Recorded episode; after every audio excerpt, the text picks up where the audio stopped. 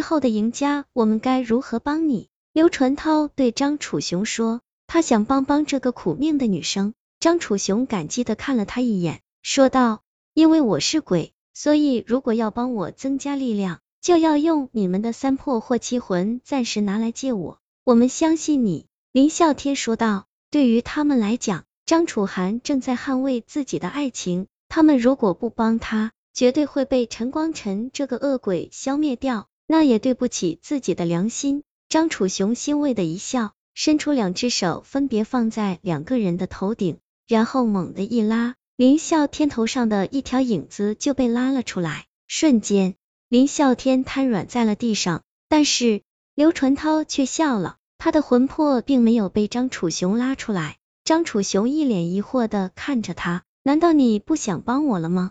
刘传涛摇了摇头，说道：对好人和好鬼，我都会帮忙。可问题是，你不是好鬼，因为我天生有阴阳眼，可以看到人的魂魄。你刚才并不是在拿啸天的三魄，而是他的整个魂魄。陈光晨笑得阴险，走到他跟前说道：“你是个聪明人，竟然看透了我们演的戏。原来这一切都是张楚涵和郑恒伟演的戏，他们只是想骗取他们的同情心，来满足自己的虚荣心。”借口将他们的灵魂拉出吞噬掉，他们就可以重生了。倒霉的陈光晨已经被郑恒伟占为己有了。张楚涵笑了笑，说道：“你现在知道已经太迟了，你能对我们怎么样？只要把你的魂魄吃了，我和恒伟就可以永远的在人间生存了。”刘传涛的脸上没有慌张，反而露出了一个让他们捉摸不透的笑容。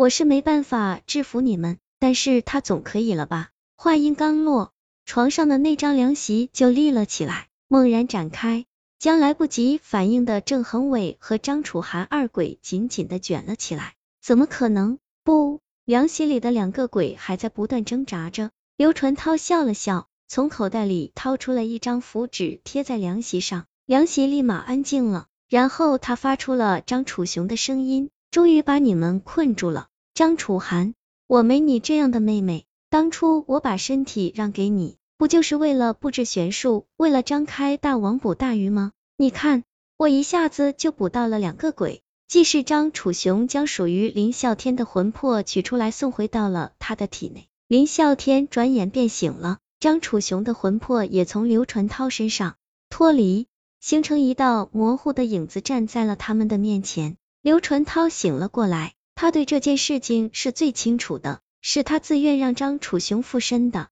原来张楚雄故意让出身体给张楚涵，就是为了引出郑恒伟，然后附在刘传涛身上，等布置好玄术，再来个一网打尽。张楚雄向他们挥了挥手，说道：“再见，还是让我来继续捍卫这个故事吧，希望不会再有别人遇到这样的故事。”林啸天和刘传涛两眼通红的点了点头，张楚雄带着凉席冲进了三零幺房，房门紧紧的关上了。想来应该不会再有哪个倒霉蛋走进去了，但是，一旦进去，那张凉席就会席卷而来。